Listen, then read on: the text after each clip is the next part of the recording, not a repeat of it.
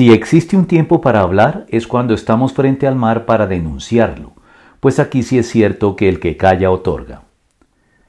Una de las responsabilidades más difíciles y en gran medida ingratas que recaen sobre la conciencia y los deberes del cristiano es la de reprender las conductas que necesiten ser reprendidas y denunciadas a la luz de la moral bíblica.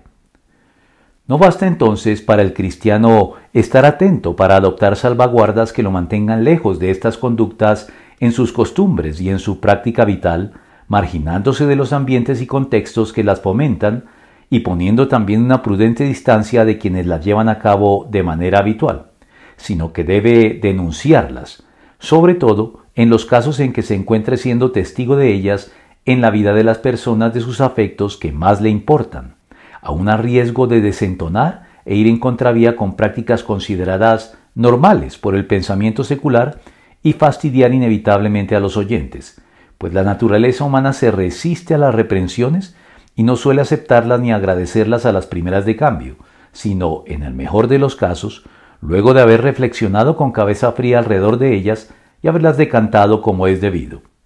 Pero aun en el caso de que no sean apreciadas, la obligación del cristiano es dejar constancia de su desaprobación hacia prácticas toleradas y aceptadas por el mundo en la medida en que el Evangelio las condene, pues de no hacerlo para no salir de nuestra zona de comodidad, podemos estar otorgándoles con nuestro silencio una tácita aprobación.